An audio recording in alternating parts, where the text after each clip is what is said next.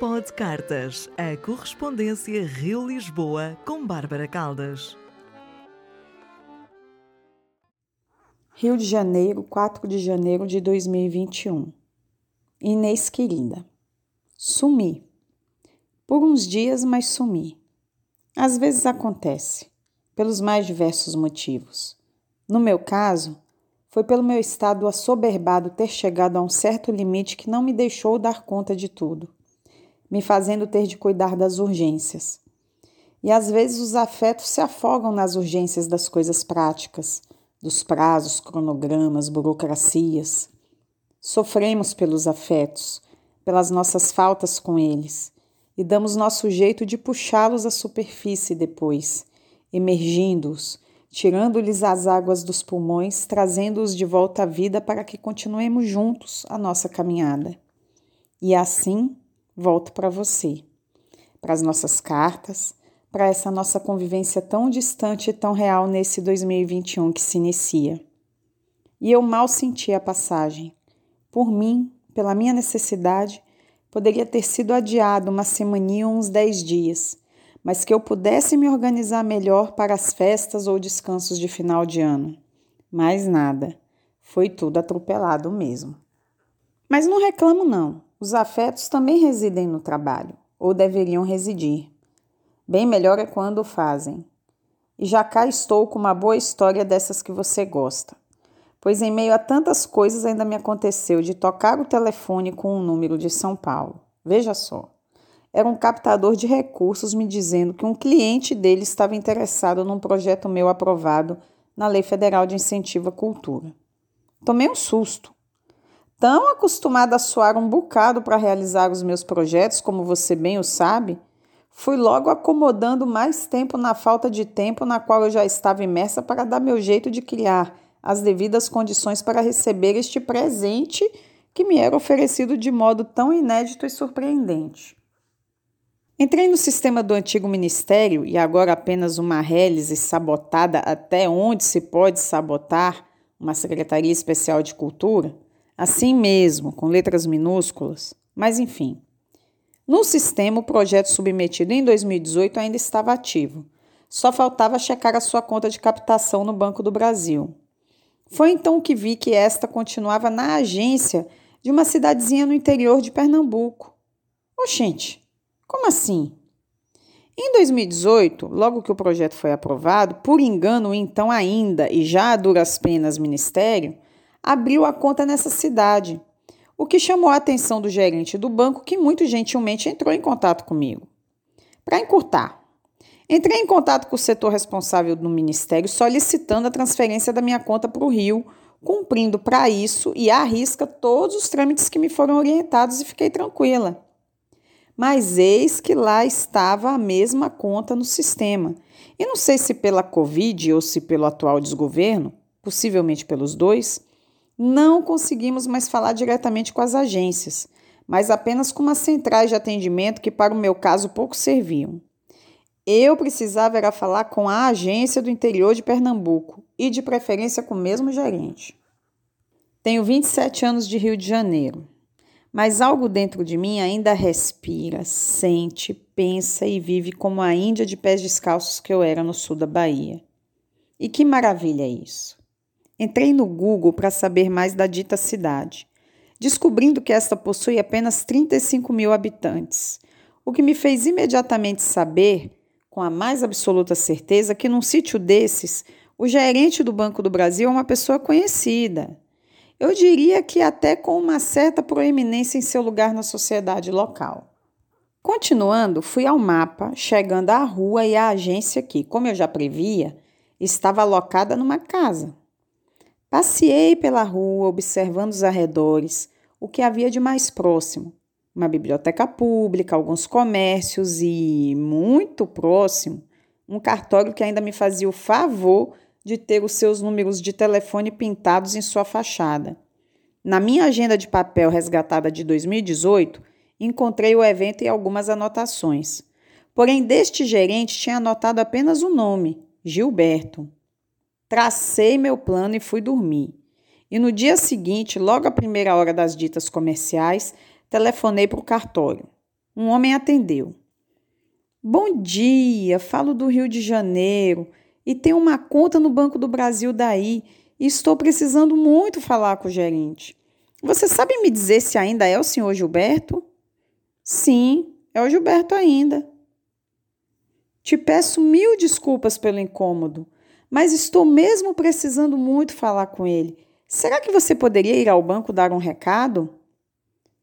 Olha, ao banco não posso ir, não, mas te dou o celular dele. Anote aí. Liguei para o Gilberto, que estava com suspeita de Covid em casa, mas se lembrou do meu caso e me passou para o outro gerente que estava na agência. E com este vi que em 2018 o Ministério, que já andava capenga e parecendo adivinhar o seu futuro próximo de secretaria especial, desprestigiada e sabotada, executou pela metade o serviço de transferência da minha agência referente ao meu projeto. Apenas cancelando a minha conta na cidade equivocada e sem ter aberto uma nova conta conforme era esperado. E agora a Secretaria Especial, outrora um ministério mais cativo e ciente de ser o mês de dezembro de maior movimento e ocorrido para boa parte dos produtores culturais, trabalhando conosco em parceria, não raro até o último dia do ano, essa secretaria não tinha ninguém para me atender e resolver a minha questão, fazendo pela metade o meu pequeno milagre de ter um captador batendo minha porta com um cliente em mãos e ao final não realizado. Não posso negar o travo que disso me ficou a passear pela boca. Do meu pequeno milagre, em princípio, ficou apenas uma boa história para contar, dessas que uma escritora tagarela adora, mas que, claro, preferia um final mais feliz. O jeito foi apaziguar essa agonia com o um misto de revolta que me ficou no peito, diluindo-a com um espumante gaúcho. Um espumante feliz com o nome de Poesia dos Pampas, que tomei com largos goles e em diversas taças para afogar essa mágoa que não quero trazer de volta à superfície e reanimá-la. Então, sábado, antes de ontem, choveu um bocado, com direito a alagamentos pela cidade. E o que fiz foi me aconchegar na rede com os meus desacontecimentos, um livro da Eliane Brum que li numa tacada só. É um livro com relatos pessoais, falando de desacontecimentos, mais de sua infância e adolescência, que de algum modo a marcaram e tiveram algum papel fundamental nos meandros internos que ela acabou por percorrer em sua construção como pessoa e como mulher. Muitos destes meandros trilhados mais pelas dores, boa parte delas recônditas, que pelos gozos como no fundo ocorre com todos nós. Todos nós tão cheios de desacontecimentos. E te digo aqui que um grande desacontecimento meu foi o ter sido arrancada do meu paraíso, da terra que parece ter sido o único canto do mundo que senti como meu. Cada grão de areia, cada matiz das cores do mar, cada gota de rio, cada coqueiro, cada falésia, cada rosto conhecido ou desconhecido andando pela rua, cada nascer de lua e cada pôr do sol. Tudo me pertencia, ou talvez, e o mais provável, fosse eu quem de fato pertencesse, tão plena e integrada, misturada, amalgamada. Tentei por tanto tempo voltar para lá que o tempo passou e o paraíso mudou, se capengou, foi violado e de vários modos usurpado e ainda está lá, sem mais estar. E assim é o mundo, e assim é a vida. E compreender isto não diminui essa minha orfandade, apenas me faz debruçar sobre minha janela deste apartamento de frente para a mata no Rio de Janeiro e vislumbrando as orquídeas incrustadas nas palmeirinhas do jardim do meu prédio, me sentir como elas, com as raízes para o ar, florescendo pelas superfícies, sem conseguir enfiar-se pela terra e ali fincar-se, como se fosse este um gesto eterno. Digo também que possivelmente tal separação estava escrita. Era necessária para o cumprimento das missões que sinto, penso ou deliro que tenho. Vai saber. E vou seguindo, ora orquídea, ora Índia ainda atordoada com asfalto, as buzinas, os arranha-céus, e me apavorando ao entrar no elevador que suba muito alto, sem condições psicológicas de fazê-lo sozinha. E aqui estou grata ao homem do cartório, ao Gilberto, à pequena cidade pernambucana que me lembraram dos lugares que seguem com suas próprias lógicas e códigos, que seguem com suas simplicidades, com suas gentilezas e alheias ao frio pragmatismo que tantas vezes festejamos nas grandes cidades.